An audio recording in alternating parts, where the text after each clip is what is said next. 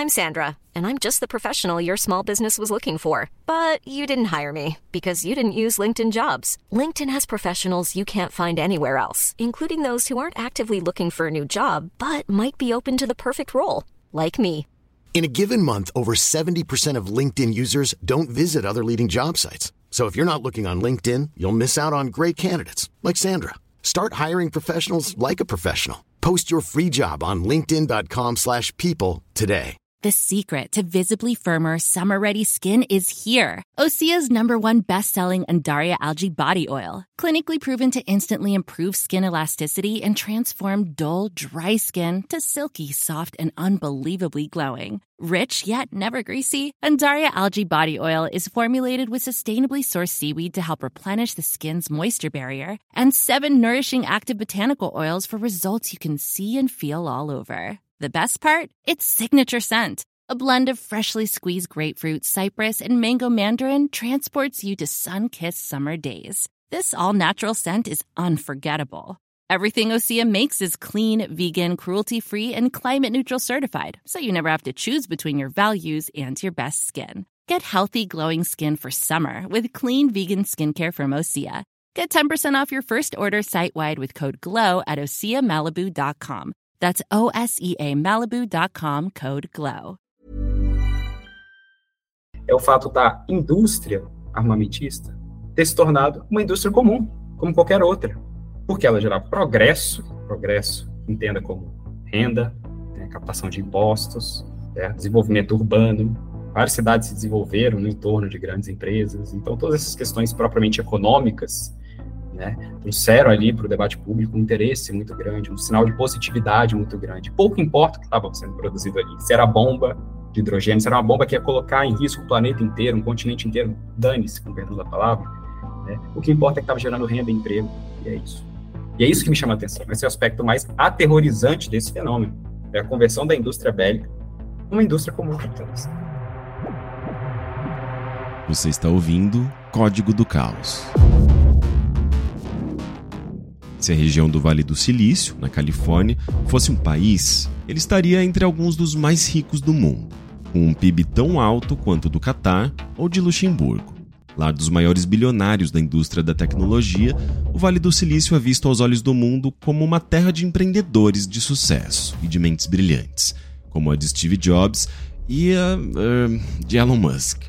Mas o que essa narrativa pronta não aborda são os antepassados sangrentos da região que só se desenvolveu por conta da abundância de contratos ostentosos com o governo e o Departamento de Defesa dos Estados Unidos.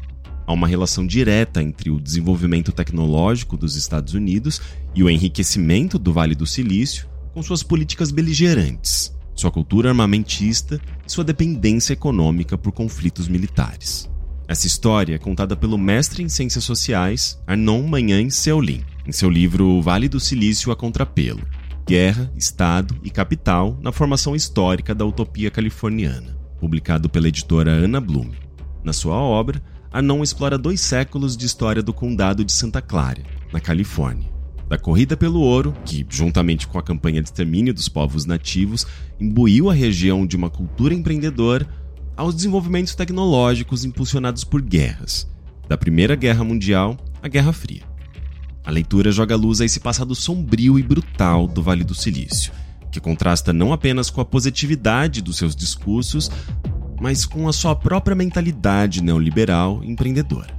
Eu sou Henrique Sampaio e Anon, autor do Vale do Silício a Contrapelo, é meu convidado dessa semana no Código do Caos.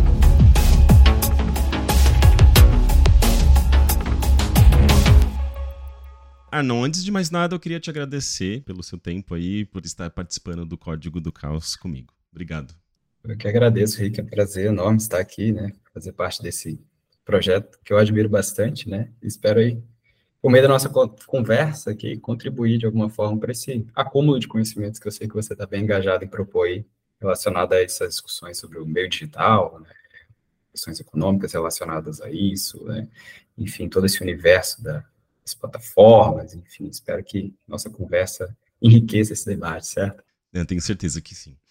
Bem, o seu livro, né, Vale do Silício a Contrapelo, publicado pela editora Ana Blume, ele trata desse contexto histórico do Vale do Silício, trazendo até um contraponto a essa narrativa que a gente costuma é, receber, né, de, um, de uma terra ali de empreendedores, de grandes engenheiros da computação, é, de progresso tecnológico, né? E é muito interessante porque ajuda a quebrar um pouco dessa, dessa mitologia, né, dessa, dessa narrativa que a gente tem, tem acesso, e entender que, inclusive, ela é, é, essa história real, né, por trás da ascensão do Vale do Silício, ela parece contradizer muito dessa própria narrativa, né, de uma, de uma narrativa, inclusive, que ela é muitas vezes anti-Estado, né, é uma narrativa que tem ali as corporações como protagonistas e que cujo trabalho, cujas tecnologias não deveriam ser reguladas pelo Estado, o Estado deveria sair da frente para que esse progresso avance. Né? É, mas é muito curioso que a Vale do Silício não existiria se não fosse o Estado. Né? Essa é, eu acho que é uma das verdades que você traz no seu livro. Você poderia falar um pouco sobre, sobre essas contradições e um pouco já desse contexto de como uh, o Estado norte-americano, especialmente uh, Departamento de Defesa, o papel que ele teve ali para a criação do Vale do Silício, como a gente entende? Certo. É, como você bem falou, a ideologia do Vale do Silício, né, como a gente pode chamar, certo? ela é toda pautada por essa, esse ideal mitológico, eu chamo dessa forma, né? Porque não é invenção minha, não é criação conceitual minha, mas você perceber no, discurso desses próprios gestores, eles se alçam a esse tipo de papel, posição, quase que superior, né? um cara metafísico, um grande espírito que desceu na humanidade e trouxe aqui grandes invenções individualmente, certo? Tem uma série de problemas relacionados a, a, essas formulações e vícios também da nossa sociedade, né? Acho que vale também a gente refletir sobre como a nossa sociedade espera, né, que identificar, é, visualizar em uma pessoa, certo? A responsabilidade ou os louros, os grandes feitos por grandes invenções tecnológicas, né? essa coisa nossa de sei lá, ser viciados em rankings, determinar o melhor, um superior e tal, ou responsável, digamos, nesse, nessa discussão sobre a invenção tecnológica, quando a gente sabe que boa parte do desenvolvimento tecnológico, principalmente dessas tecnologias mais disruptivas do campo da eletrônica, da internet e tal, foram todas elas desenvolvidas a partir de trabalhos extremamente coletivos, né? E como você disse muito bem, intermediados aí por instâncias públicas, pelo Estado e tudo mais. Então é um erro muito digamos assim, melindroso que a nossa sociedade comete quando fica muito fissurada ao Bill Gates, ao Steve Jobs, como se eles fossem realmente o centro das grandes invenções, quando tem um conjunto, né, uma massa de pessoas é, do passado e do presente né, relacionadas a, a, esses desenvolvimentos tecnológicos. Sem entrar no mérito de julgar se eles são bons ou ruins, mas é, esse esquecimento é muito prejudicial né, para a nossa análise. E, e aí eu parto da ideologia do Vale do Silício, de um estudo mesmo sobre a ideologia do Vale do Silício para chegar à sua história, certo? É, eu, na minha dissertação chamada Terra Arrasada, Utopias Digitais, Ideologia e História no Vale do Silício, quem tiver interesse pode pesquisar no repositório da Universidade Federal do Espírito Santo, no programa de pós-graduação em política social, está lá disponível. Nessa dissertação, toda a primeira parte dela é uma investigação que eu faço, muito detida mesmo, muito profunda, sobre a ideologia do Vale do Silício. Né? Como é que surgiu né, esses ideólogos, como é que surgiu toda essa, digamos assim, corrente teórica mesmo, eu diria, associada a isso que eu chamo de cyberlibertarianismo, né? concepções libertárias, no sentido apologético do capitalismo, é, no sentido de concepções que defendem um livre mercado irrestrito, certo? E tentam aplicar essas, essas concepções, que a gente poderia também chamar hoje, né? se fala muito em neoliberais e tal, essas concepções são aplicadas por, esses, por essas figuras ao campo da internet, que emergia ali na década de 90 com uma grande promessa. E aí vai nisso que você falou, né? A internet seria, nesse contexto, um espaço ingovernável, no sentido é, de que seria um espaço é, que não seria invadido de forma alguma pelas instâncias reguladoras do Estado, né, pela legislação estatal, coisa do tipo. Então, essa era a briga que esses ideólogos compravam lá na década de 90, certo? É, que remete muito às discussões que a gente tem no presente, né? E que a gente pode fazer isso depois, a relação que essas ideias têm, como, por exemplo, com a discussão que a gente tem hoje sobre Uber, né, a regulação dessas plataformas digitais, esses debates remetem a essas, esses argumentos da década de 90. Então era basicamente isso, os caras batendo no peito e falando, olha só, esse campo da internet aqui ninguém vai mexer, é um espaço libertário por excelência, certo? É uma, um, várias metáforas eram utilizadas, né? um espaço que a gente vai colonizar de forma espontânea, visando abrir novos mercados, né? Aí você tem, por exemplo, discussões lá do Timothy May com criptoanarquismo, falando, olha só, isso aqui vai ser um anarcocapitalismo é, em prática. Aí as pessoas questionavam, tá, mas e as questões relativas, por exemplo, a tráfico é, de pessoas, de armas, né, mandatos de assassinato, contratos de assassinato, né, questionamentos da época. Ele falava, olha só, isso é ossos do ofício, tem muito o que fazer. A nossa utopia está em jogo, se isso acontecer, azar da sociedade, faz parte tudo mais. Então, os argumentos eles vão seguindo por esse caminho, né, para a gente só fazer essa associação, como eles estão muito presentes hoje, né, você vai discutir Deep Web, você está associado ainda a essas ideias da década de 90, do Tim May, dos criptoanarquistas, então é um debate muito plástico, né, pessoas muito distintas, de grupos muito distintos, que iam mais ou menos na mesma vertente, que eu sintetizo ali como a internet ingovernável, né, basicamente esse é o pressuposto.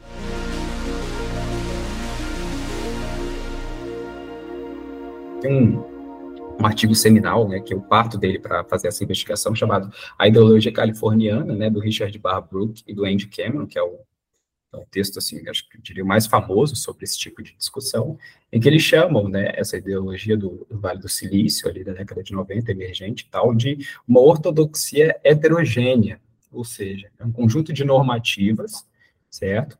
Vão no sentido comum de tornar a internet esse espaço libertário por excelência, mas ela é heterogênea por quê? Porque são grupos completamente distintos defendendo a mesma proposta. Né? Tem um momento lá do texto que eu lembro que eu falo, né? É, você tem ali é, críticos radicais do capitalismo abraçando capitalistas radicais em torno da mesma proposta, em torno de um ideal muito parecido, que é o ideal da internet ingovernável. Certo? Então, eu parto dessa discussão para tentar entrar no calo eu sempre fui muito cético sobre a ideologia, discussões ideológicas. Então, eu tento entrar no calo dessa ideologia. Comecei a contestar, pô, será que é assim mesmo? Eu comecei a deparar com algumas literaturas que apontam para esse envolvimento central do Estado na formação do Vale do Silício, principalmente da internet também, certo? Das estruturas, infraestruturas necessárias para o surgimento da internet. Aí que eu começo a entrar nesse universo da história né, que é a segunda parte da conversa, quando a história vai um tanto que refutar, entre aspas, né, a própria ideologia do silício com essa, com todos esses dois séculos quase aí, né, de militarismo pulsante no Vale do Silício, alimentando né, as corporações, a Universidade de Stanford, né, e tudo mais.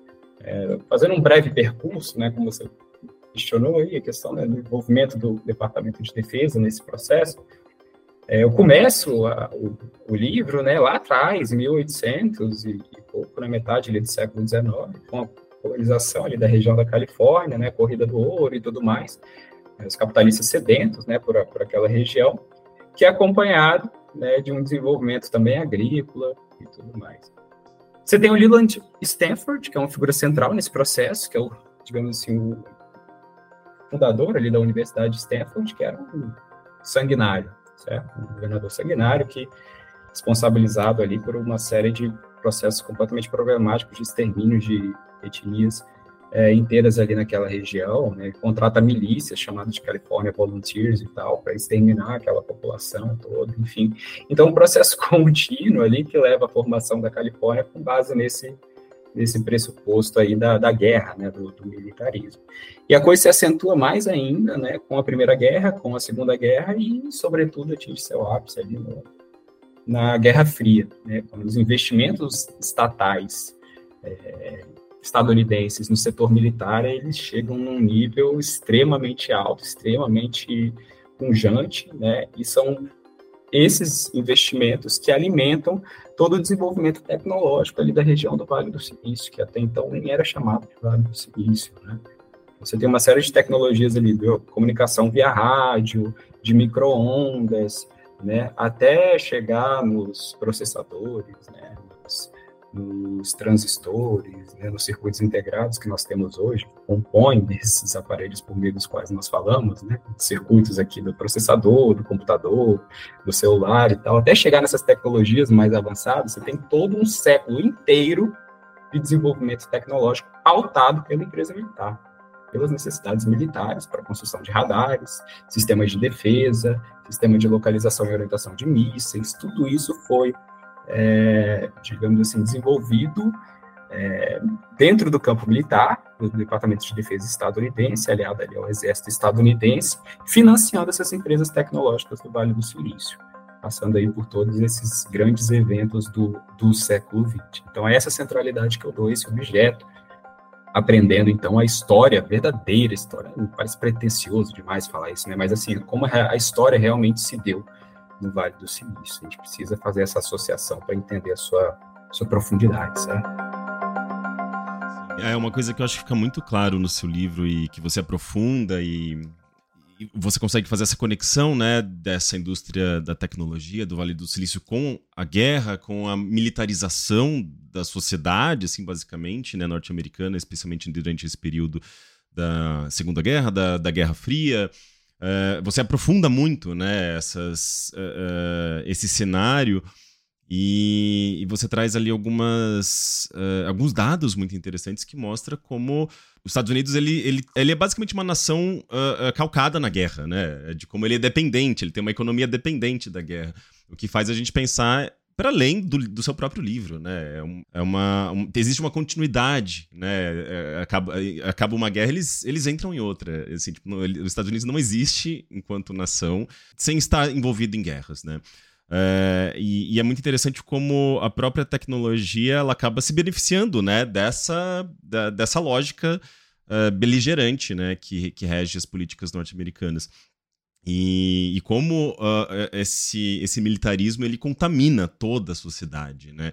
Então é, é muito interessante que num passado eu estava investigando um pouco a relação entre videogames e militarismo, né? Que a, a origem é basicamente a mesma, assim, né? Quando a gente fala de tecnologia, a gente está falando Uh, então, sei lá, surgimento de internet, de videogames, tudo mais. É, a, a, a, raiz é, é, meio que a mesma, uh, mas é muito interessante você ver esses desenvolvimentos, né? Então, as primeiras, os primeiros jogos, eles usavam tecnologia de guerra, né? Então, tecnologia dos osciloscópios, radares, né? Só que utilizadas de, de forma quase que subversiva, né? Então, vamos fazer aqui um jogo usando tecnologia de guerra. E era um jogo tipo um, um tênis, né? Eu acho que era o Tennis for Two, inclusive. O que é muito legal, assim, você pegar uma tecnologia que foi criada para, sei lá, rastrear mísseis, é, ser usada para representar um esporte, né? Um negócio lúdico, né, com dois personagens ali, né, num negócio obviamente super rudimentar, mas é, rapidamente, né, essas tecnologias elas, elas começaram a ser usadas para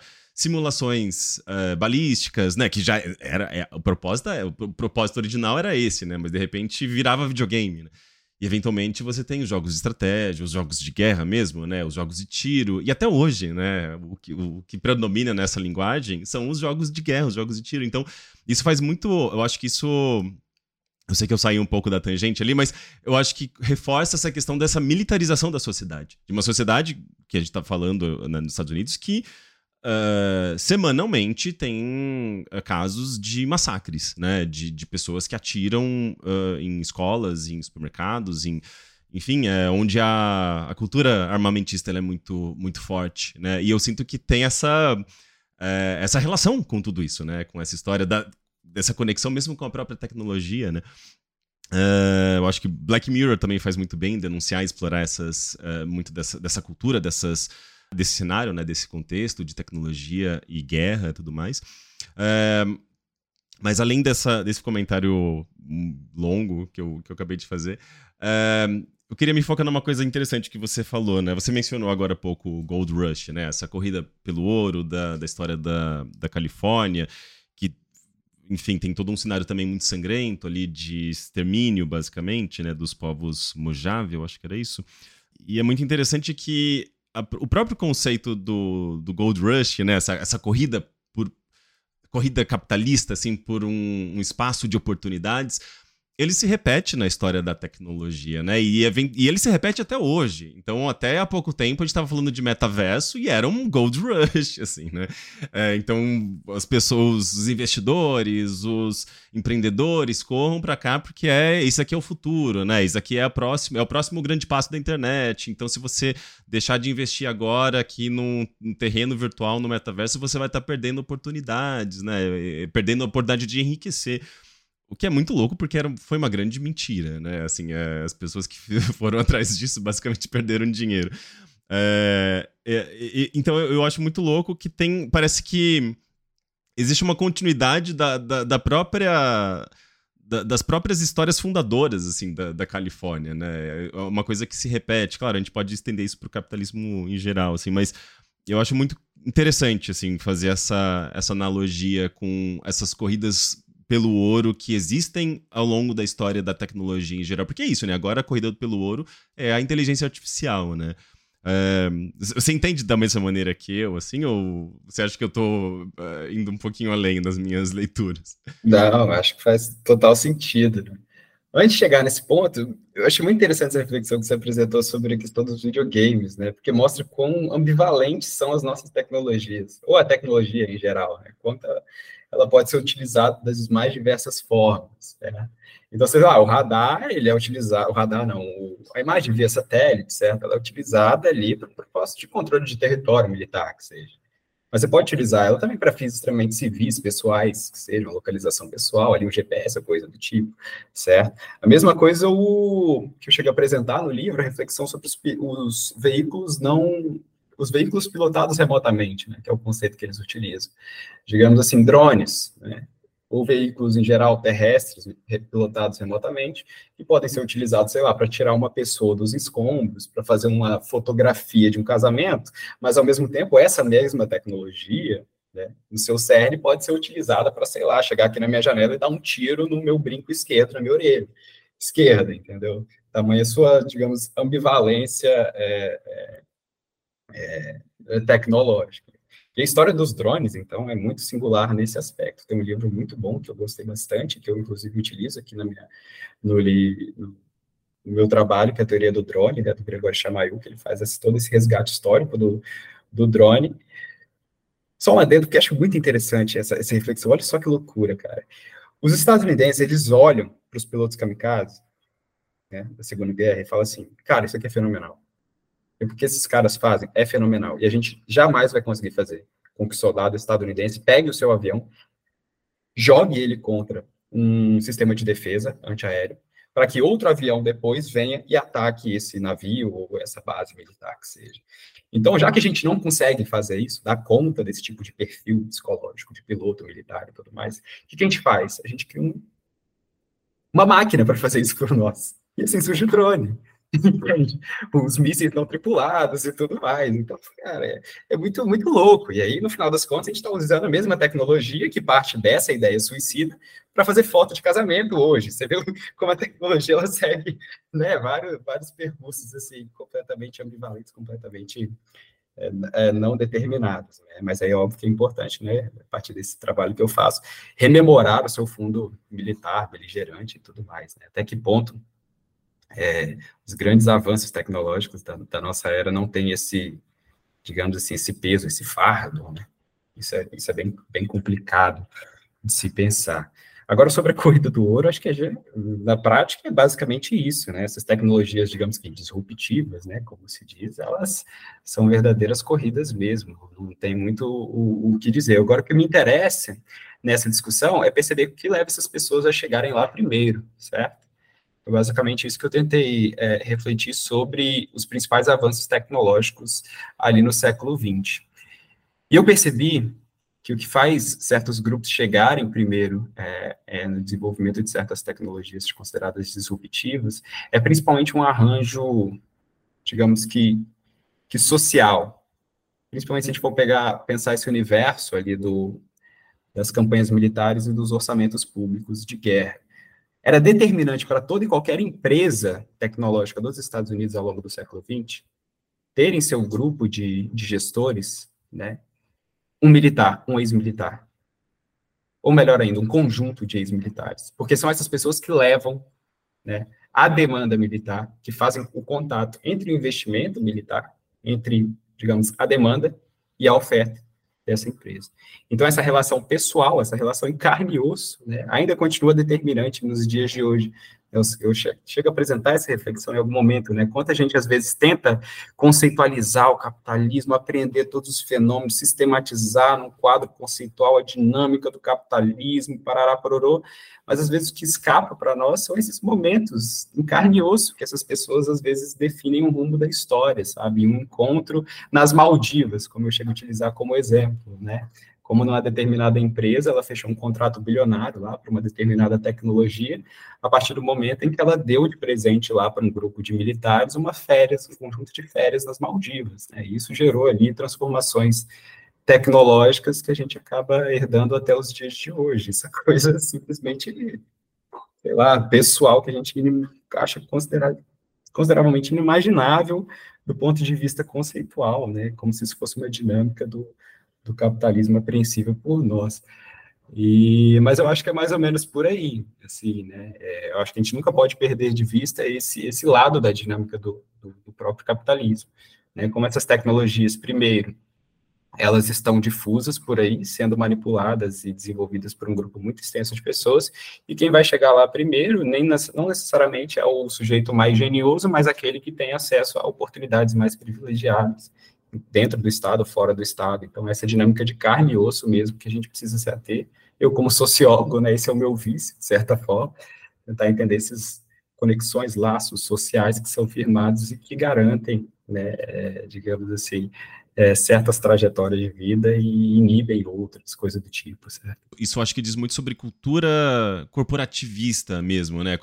Essa cultura dessas empresas de tecnologia, de startups, que é bem aquela coisa da bolha, né? Desse, desse universo de pessoas seletas que fazem parte, que compartilham dessa mentalidade, os vencedores e empreendedores. É, e é muito curioso, né? Você mesmo coloca muito no seu livro ali sobre. Uh, você explora essa coisa da propaganda, né? No ambiente é, das empresas de tecnologia e essa propaganda militar mesmo, né? Num contexto lá do anticomunismo, da Guerra Fria, então você tinha essa presença, essa cultura militar, de certa forma, né? Por conta desses generais que estavam presentes nas empresas. É, além dessa.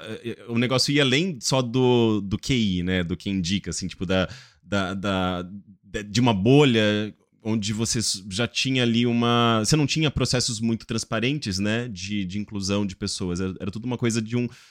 Acabava se tornando muito, muito fechado. E, você, e além disso, você tinha essa disseminação dessa propaganda para manter as pessoas, digamos, num mesmo. Uh, não, não, acho que não só né, nas empresas, uh, era uma coisa também muito disseminada na cultura norte-americana, né, como um todo, né, eu acho que em escolas você tinha muito dessa, dessa, coisa, da, dessa coisa da propaganda, mas uh, nas empresas você também tinha muito desse, uh, uh, desse controle, né? Controle do, do, do, da opinião, do, do que era dito. se a gente para para pensar até no, no, no ambiente político, né? Ali, o macartismo, por exemplo, você também tem essa perseguição, né? Os servidores públicos podiam estar sendo corrompidos pelo, eh, pelos comunistas, né? Então você tinha até, acho que faz parte também de um, de um contexto ali de uma paranoia, né? É, mas que era muito reforçado pela presença dos próprios militares nesses ambientes, né? Então os militares eles tinham uma, um, uma força, uma presença muito grande que acabava influenciando a cultura. Né? Então, uh, me parece ser, ter, ser uma coisa meio retroalimentada ali, né? Mas que eu acho que eventualmente isso acaba quando você tem ali a, a, ascensão do Vale do Silício de fato, né, já com esse nome, e digamos, já sem essa associação tão grande né, ao, ao contexto militar, eu, pelo que eu entendo, ainda se mantém muito dessa, dessa cultura, talvez carregada um pouco, um pouco menos carregada dos militarismos e dessas paranoias, que eu acho que também ficaram presas ali num contexto de Guerra Fria, mas uh, talvez de uma coisa uh, ainda beligerante, ainda muito competitiva, ainda muito masculina mesmo, né? Porque a gente está falando de ambientes basicamente masculinos. A gente raramente ouve nomes femininos, né, ao longo dessa história, por exemplo. É, e que hoje se manifesta muito. Uh, a gente vê, né? Eu acho que é só pegar os, uh, os algoritmos, por exemplo, né? Nos vieses algorítmicos que a gente tem, que uh, muitas vezes excluem mulheres, excluem, excluem pessoas pretas, excluem, excluem pessoas LGBTQIA, justamente por conta dessa. Uh, dessa bolha, né? Uh, dessa, dessa cultura que eu acho que vai se formando. Uh, e, e, quando a gente pensa também né, nos próprios acho que você menciona lá um dos nomes, Eugene Klein, alguma coisa assim. Uh, eu acho que é um dos, dos fundadores da Fairchild, se eu não me engano.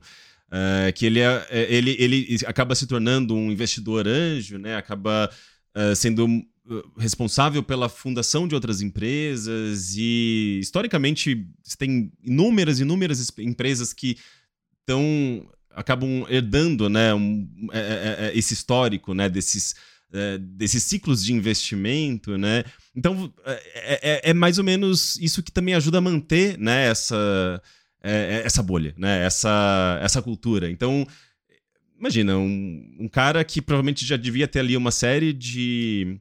Uh, já tinha uma mentalidade dentro de um contexto que já provavelmente já carregava essa, essa cultura militarista, investindo em projetos com os quais ele se associava, e provavelmente projetos de outros homens brancos, que por sua vez acabavam virando futuros investidores de outros projetos também com os quais eles se identificavam. Né? Então acho que você vai, tendo, vai mantendo ao longo desses, talvez de gerações aí, esse ciclo né, de, de uma mentalidade fechada, provavelmente, né? E até a ascensão desses nerds, que a gente sabe muito bem para onde acaba desembocando eventualmente, né? Com, uh, sei lá, incels e tudo mais. Mas você vê essa, essa mentalidade muito fechada, eu imagino, né? Eu acho que você não, não aborda tanto isso, né? Até porque o seu livro não, não tem esses aspectos tão, talvez, de gênero, né? Ou mesmo psicanalíticos, mas eu, eu acho que isso tá, tá muito presente nessa cultura, né? Você concorda? Concordo, profundamente. É, eu traço alguns perfis ali que eu acho muito intrigantes, né? Assim, eu, eu tive acesso a uma fonte que eu considero muito rica, né, historiográfica, que me levaram a, a, principalmente a partir de vários trabalhos jornalísticos, certo? Que me levaram a, a conseguir fazer uma espécie de diagnóstico de época. Sei se essa seria a pretensão correta, a palavra correta, mas você tentar traduzir ali, por meio de algumas reflexões, o que, que um, um grupo extenso da sociedade pensava sobre si próprio. Né? Acho que esse é o grande, grande barato desse tipo de, de estudo historiográfico.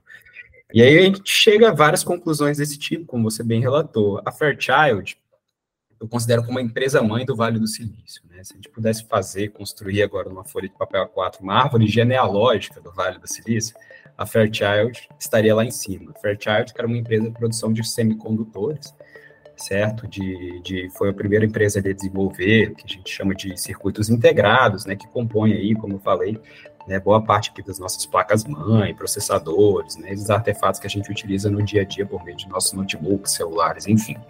Então, a Fairchild, né, lá no Vale do Silício, é essa empresa mãe da qual derivou, derivaram, né, uma série de outras empresas é, que a gente pode remeter até hoje ali, a, sei lá, Google, Yahoo, é, próprio YouTube, Facebook, todas essas empresas mais modernas, né, digamos, atuais, contemporâneas do Vale do Silício, remetem, em alguma escala, a Fairchild lá em cima, certo? Seja seu quadro corporativo, porque o dono, o fundador, né, foi da Fairchild, o seu avô, que seja, ou então uma herança tecnológica mesmo?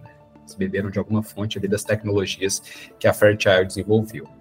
Mas qual que é o lance da Fairchild? Ela surgiu dentro dos orçamentos militares ali, lado a lado com a NASA, vendendo justamente seus circuitos integrados para a composição de, de, sistemas de radar, né, do, também associado ali à construção dos mísseis, sistema de localização dos mísseis, certo? É do exército estadunidense. Então tem uma série de contratos militares que fizeram a Fairchild ser o que ela foi, né? E galgar o posto que ela, que ela assumiu.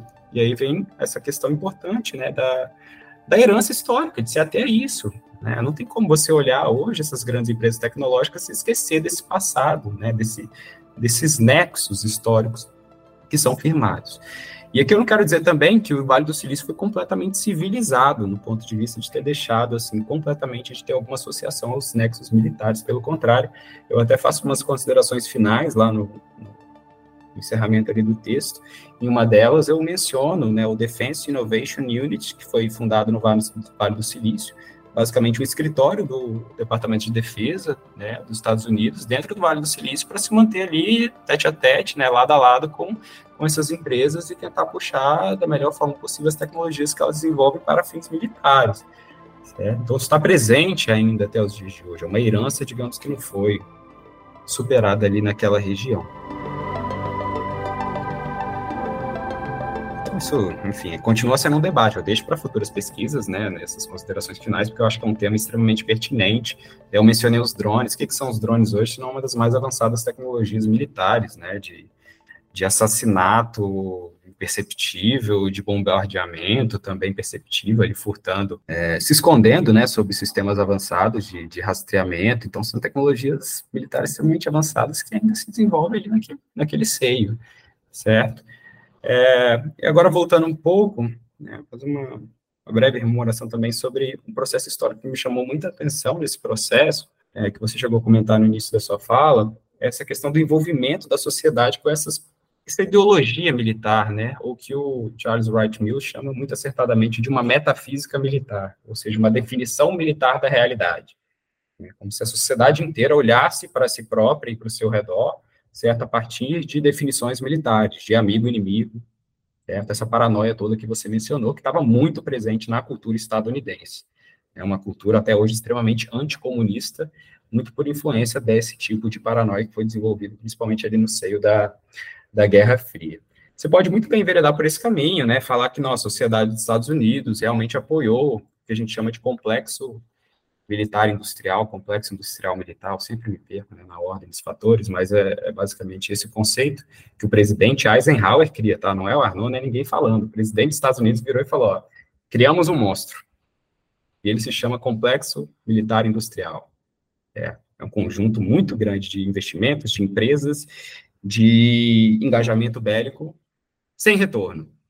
Ele sai do cargo de presidente com esse tipo de discurso, falando, ó, criamos esse, eu criei esse monstro, segura aí o bebê, o futuro aí, o presidente, e carrega consigo essa, essa criatura aí, porque ela está fora do controle. Muito curioso ele fazer esse, esse tipo de depoimento, certo? Porque era realmente um, uma criatura avassaladora. Olhar pelos números econômicos, o complexo militar industrial, ele praticamente, digamos assim, orientou a economia estadunidense, doméstica ali, né, no seu interior, para esses fins militares.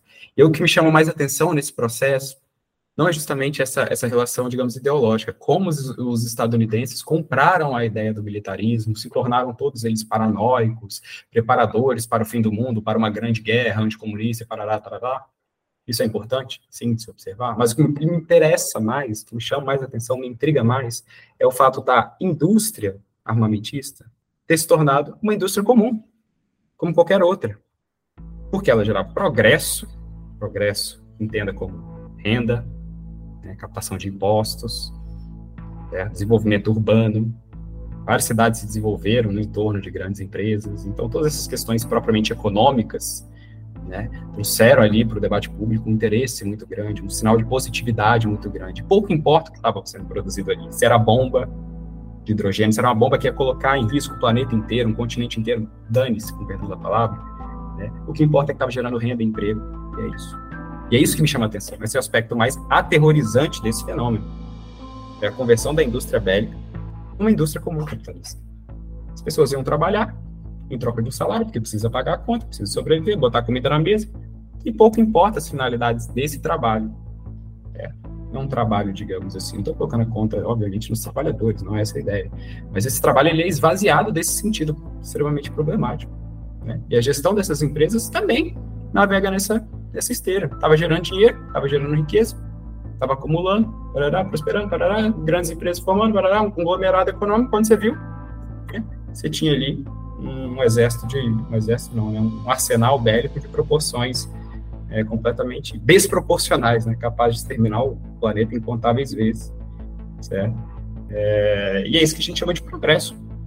É isso que os Estados Unidos né, passou a chamar de progresso.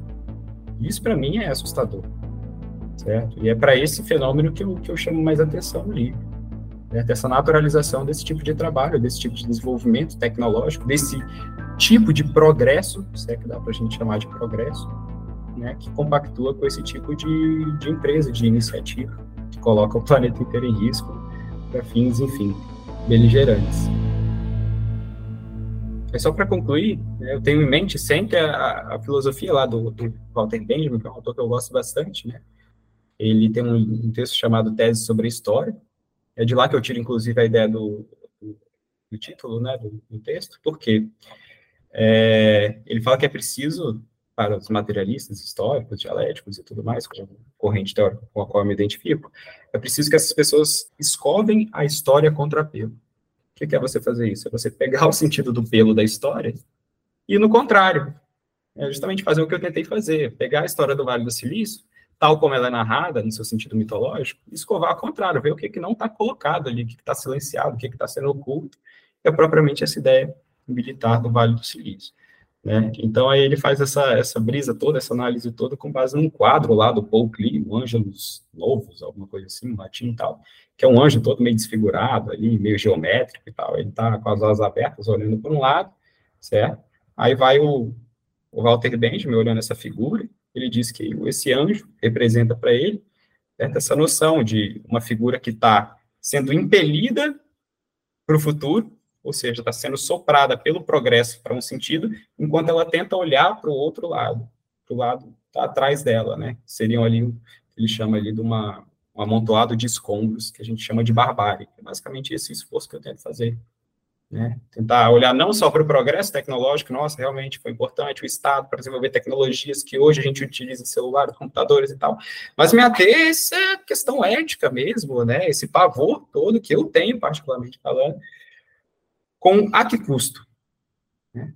A que custo a gente galgou o tamanho do desenvolvimento tecnológico? É esse olhar para os escombros que eu tento sempre manter, por isso que eu chamo o livro de Vale do Silício a contrapelo, né? Eu tento escovar a história do Vale do Silício a contrapelo, pensando aí esse, essa história não oficial, não narrada, que está por trás aí da, do Vale do Silício.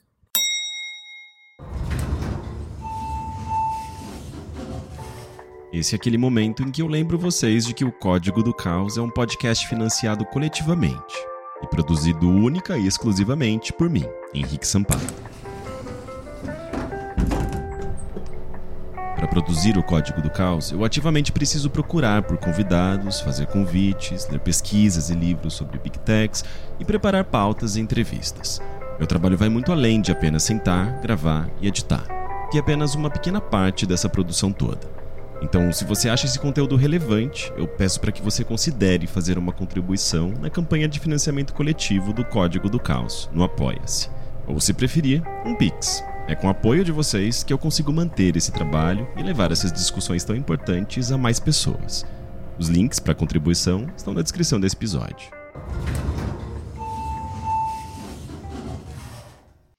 E eu não, um último tema que eu queria trazer para você. Você mencionou a internet, né? Um pouco ali, eu acho que no começo da sua fala, da nossa gravação.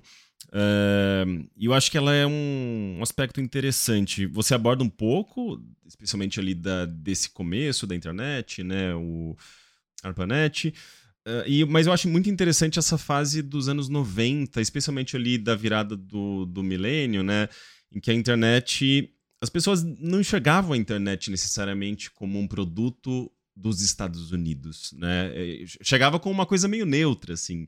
Tipo, um espaço, você mencionou, né? Um espaço a ser colonizado, mas a gente nunca pensou, imagina, naquele momento, em 2000, quando a internet começa a chegar na casa das pessoas, a gente começa a ter é, é, acesso a essa ideia de é, poder transmitir é, mensagens e ideias e se comunicar e escrever publicamente alguma coisa na internet, a gente começa a ver por esse poder de voz da população. Talvez um, a internet como uma ferramenta democrática, né, que poderia, inclusive, é, contrapor a hegemonia midiática, né? Então, assim, tipo, por exemplo, a gente não precisaria mais de uma revista ou de, uma, ou de um canal de TV ou de uma emissora de TV, né, ou de rádio para ter a nossa voz ouvida. A gente poderia simplesmente né, recorrer à internet, escrever alguma coisa e criar comunidades e durante um bom tempo acho que as pessoas acreditaram nisso, né? Até 2010, ali o comecinho de 2010, a gente tinha ali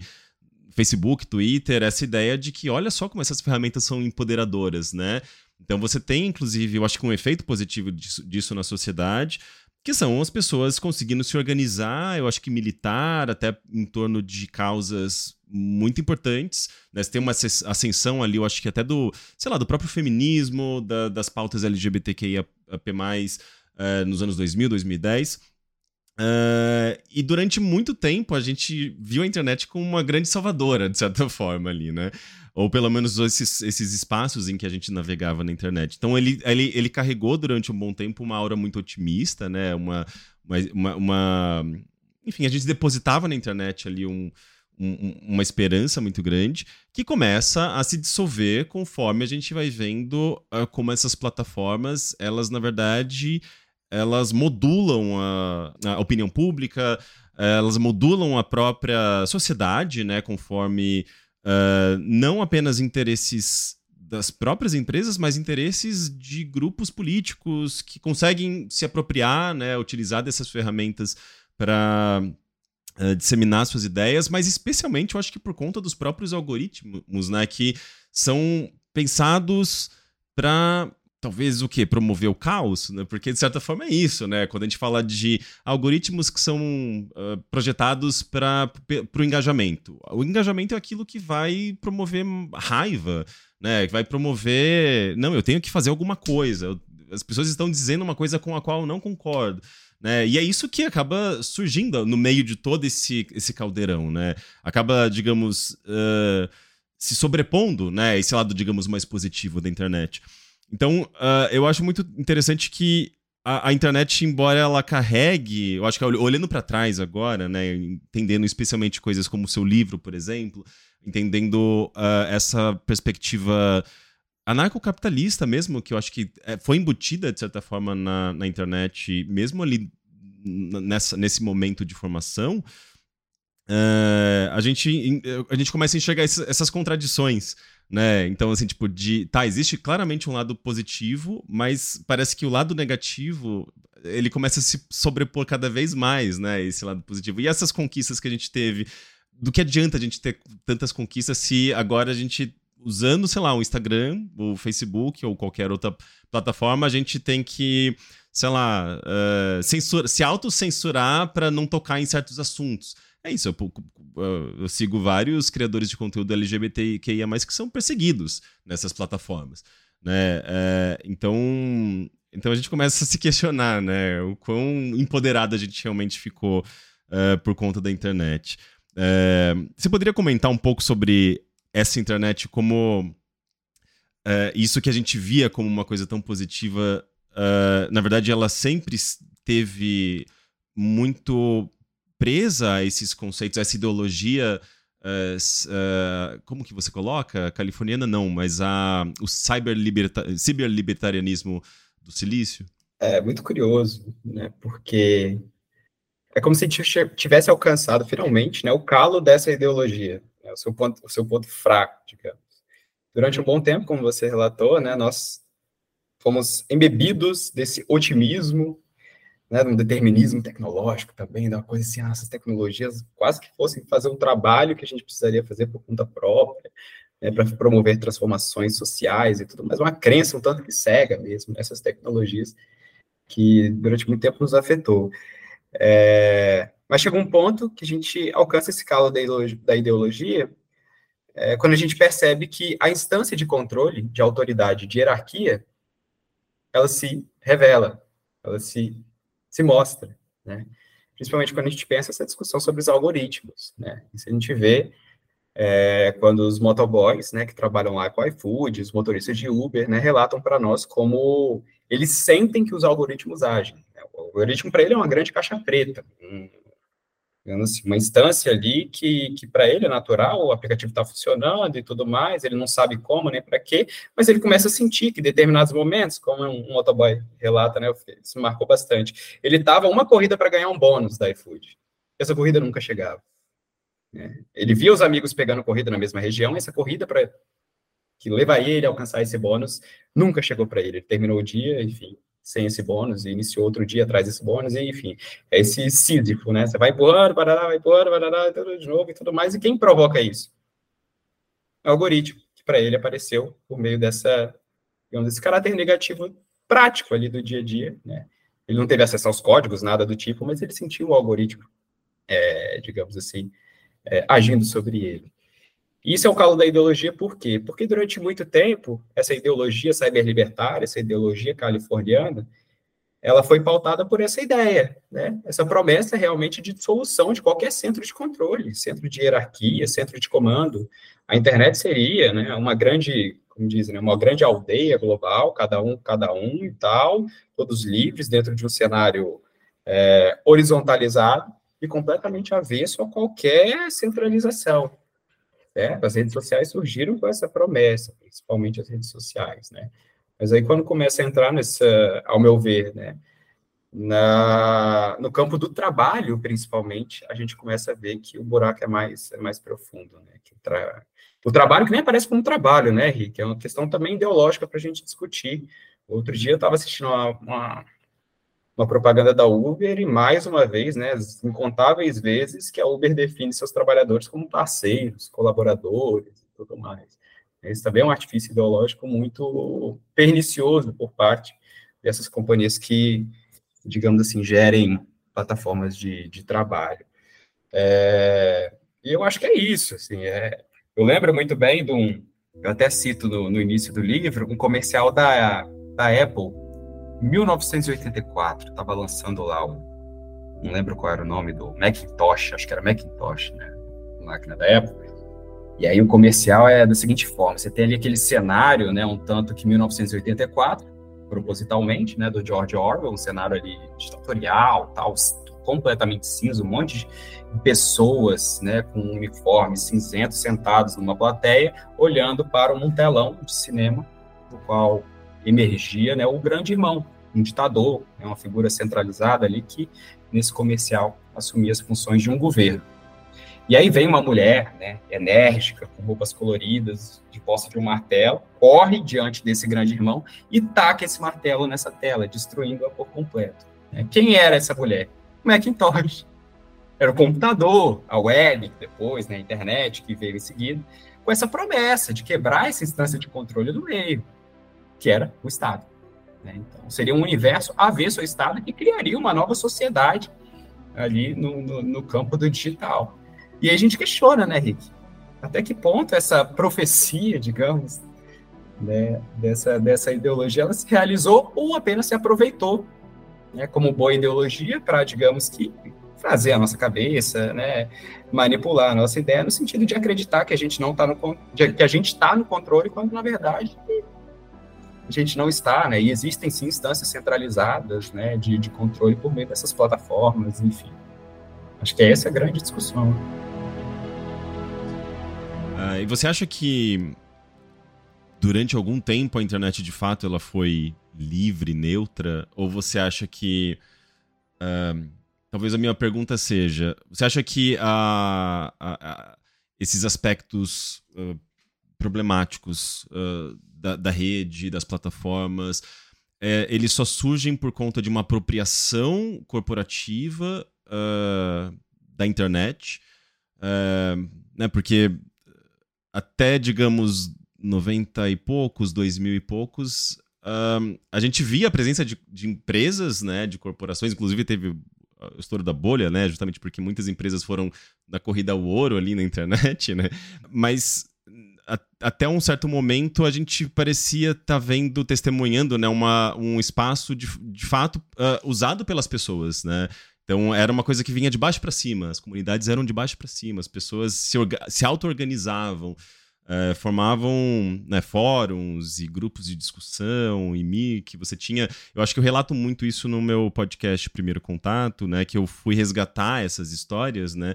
E você via uma coisa de uma auto-organização, muitas vezes, dessas comunidades. Você tinha ali uh, pessoas que usavam sim é, conceitos democráticos na internet. Então, se você tinha, por exemplo, discursos de ódio, claro, isso não, nem, nem todas as comunidades, mas algumas das principais comunidades do Brasil, né, no MIRC, por exemplo, né, um do, dos grupos que, que existiam, servidores que existiam de comunidades lá dentro, eles se baseavam na Constituição brasileira, eles se baseavam. É, eles, eles não permitiam, por exemplo, o discurso de ódio. É, então, se tinha gente lá falando de nazismo, essas pessoas eram banidas.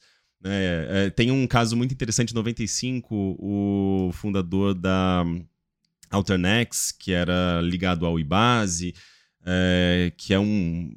Você, como sociólogo, imagino que você saiba um pouco dessa história, né? Mas é, do Betinho, né? Que tinha ali um propósito. Uh, propósito social, mas eles tinham a tecnologia como base, né? E o Alternex foi uma das primeiras, um dos primeiros provedores de internet é, para a sociedade civil, né? Que não estava associado só à academia. E em 95, o, o CA, né, o Carlos Afonso, que era um criador, foi um dos, dos criadores né, dessa, dessa rede, é, que se conectava à internet, né? É uma, era uma forma de você conectar à internet através desse provedor, mas que tinha ali sua própria comunidade. Ele baniu uma pessoa, uh, justamente porque essa pessoa estava fazendo apologia à tortura, ele estava postando mensagens racistas. Ele baniu essa pessoa e, diz, e dizendo que a internet ela tinha uh, princípios democráticos. Né? É muito interessante esse relato. Uh, e que o que o cara estava fazendo ali era antidemocrático. Né? E daí salta para 2020 e você, você, não vê mais isso acontecer, né? Você vê, na verdade, o oposto, assim. A, a, a liberdade de expressão, ela é, é uma coisa meio é, usada justamente como argumento para que qualquer coisa seja permitida, né? Então, você tem Uh, desde que as pessoas não uh, denunciem em massa, o algoritmo muitas vezes vai deixar. É só entrar no Twitter, você vai você pesquisar sobre, sei lá, assassinato em escola, você vai ver grupos que glorificam né, esses, esses, esses assassinos, por exemplo. Né, saiu da Deep Web e entrou para as redes sociais, né, TikTok e tudo mais. Uh, daí, volto para minha pergunta. Você acha que o, o problema, na verdade, foi uma apropriação das corporações uh, pela internet, ou a internet em si não, não, não, não, é um, não seria um problema se não fosse por isso? Acho que não, não há um a priori da internet, assim, uma natureza, uma essência da internet, né? É uma tecnologia que está aí sendo disputada, certo? Que essas corporações fizeram, obviamente, foi tomar da internet, né, como um recurso ali e desenvolver formas de extração de valor, de na exploração do trabalho, né? A questão da financiarização também é muito importante. É, me marcou muito o livro do Edmilson Paraná, de finança, finança digitalizada, né, a questão também que ele discute com relação ao Bitcoin, sempre atrelando né, o desenvolvimento tecnológico a, essas, a esse ciclo né, da, das moedas, dos criptoativos e principalmente da dinâmica financeira, quão fundamental é para esse setor o desenvolvimento tecnológico, no sentido de gerar, digamos assim, é, uh, desenvolvimento ali na velocidade do processamento de um determinado dado para te dar uma vantagem numa compra e venda de ações. Então, é um universo assim, infinito né, de discussões a questão da internet, que, como eu disse, é uma tecnologia que foi desenvolvida e que foi apropriada das mais diferentes formas. Eu chamo a atenção, quando eu falo sobre essa questão da importância da internet para fins democráticos, é, de certas experiências, né, de certos projetos e tal, que são condizentes com a democratização do conhecimento, né, por meio ali do, é, da, da, distribuição, digamos assim, quebra, né, de, de, de, digamos, de patentes que teriam, digamos, que uma função social extremamente relevante, né, distribuição do conhecimento também acadêmico, né, com importante isso foi para mim, não preciso nem dizer, né, para desenvolver as pesquisas que eu desenvolvi ao longo da minha vida.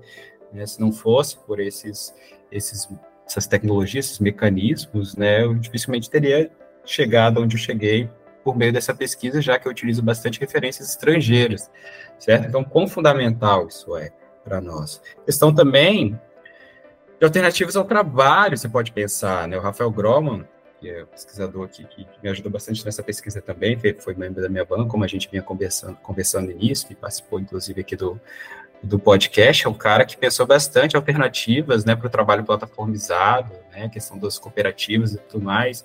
Uma forma também de você utilizar desses artifícios para criar uma alternativa, né? E aí, sim, sintonizada com a ideia de liberdade, de democratização, eu acho que a, que a internet tem sim ainda essa potência. A gente também não pode, digamos que, abaixar a guarda né, e meio que desistir ao olhar para um, uma titã de Uber, um iFood, ou se assustar demais com o Instagram lá, o Zuckerberg, o poderio que eles têm, a Amazon e tudo mais.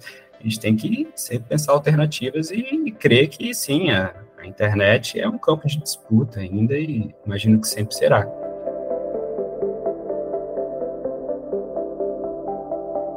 Eu não queria deixar um espacinho para você divulgar seu trabalho, seu livro, deixar suas redes sociais para que as pessoas possam entrar em contato, conhecer melhor você. Pode ser? Beleza. É, como eu falei no início, né, tem lá minha dissertação. É, quem tiver interesse nessa dinâmica mais propriamente ideológica do Vale do Silício, né, como é que se formou a ideologia do Vale do Silício, é, Terra Arrasada, vírgula, Utopias Digitais, Ideologia e História no Vale do Silício, está disponível gratuitamente, né, lá no repositório da UFES. Uh, o livro que eu publiquei recentemente, ele se chama Vale do Silício a Contrapelo, Guerra, Estado e Capital na Formação Histórica da Utopia Californiana, essa dimensão mais propriamente histórica mesmo, né, um, um, uma investigação historiográfica bem densa que eu faço da história do Vale do Silício, misturando aí com um empreendimento militar da Primeira e Segunda Guerra e também da Guerra Fria, como a gente conversou aqui, certo? É, e minhas redes sociais são nanau.br, eu não posto nada de interessante, tem um Twitter também, eu sou completamente, oh, Rick, desculpa, eu estudei tecnologia, mas eu sou um cara completamente ruim de tecnologia. Eu não passo geralmente do WhatsApp e do YouTube, eu sou assim, eu sou um cara completamente negligente nesse aspecto. Mas meu e-mail é arnon.manhães.hotmail.com, esse sim eu estou sempre muito, muito ligado, utilizo bastante, caso alguém queira dialogar, né, obviamente, tem alguma pesquisa associada, queira conversar, pedir algumas referências ou desenvolver né, projetos em conjunto, estamos aí, será o maior prazer, é para isso que a gente está aqui, certo? Perfeito, Anon. Cara, muito obrigado novamente pela sua participação e, bem, a gente se vê em breve. Tchau. Eu sou Henrique Sampaio e Código do Caos é uma produção Audiolog. Caso você esteja gostando do Código do Caos, eu posso pedir para você dar uma avaliação de 5 estrelas no seu tocador de podcast? Compartilhar o episódio com os amigos e postar na sua timeline também ajuda demais para fazer com que o Código do Caos chegue a mais pessoas. Antes de encerrar, eu queria agradecer ao Wade Tazaka, o Samir Salim, o Marcos Vinícius Augusto, o Leandro Mattioli, o Hugo Crisóstomo, o Enzo Zucoloto e o Luiz Carlos Iber, patronos do Código do Caos, que ajudam a manter o podcast e a fazer com que esse conteúdo possa existir. Muito obrigado a todos vocês. Para se tornar um apoiador como eles, basta entrar em apoia.se barra Código do Caos e escolher o seu nível de contribuição. A partir de R$ reais, você já ajuda a manter a continuidade do Código do Caos. Por enquanto é isso. Até a próxima semana.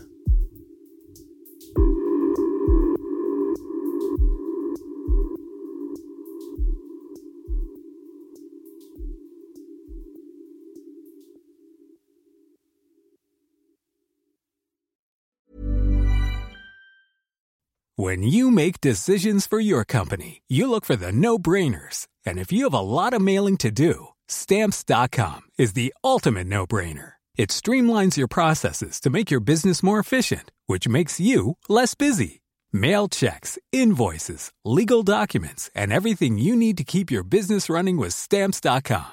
Seamlessly connect with every major marketplace and shopping cart. Schedule package pickups and see your cheapest and fastest shipping options from different carriers. With rates up to 89% off USPS and UPS rates. And with the Stamps.com mobile app, you can take care of mailing and shipping wherever you are. Make the same no brainer decision as over 1 million other businesses with Stamps.com. Sign up with Code PROGRAM for a four week trial, plus free postage and a free digital scale. No long term commitments or contracts.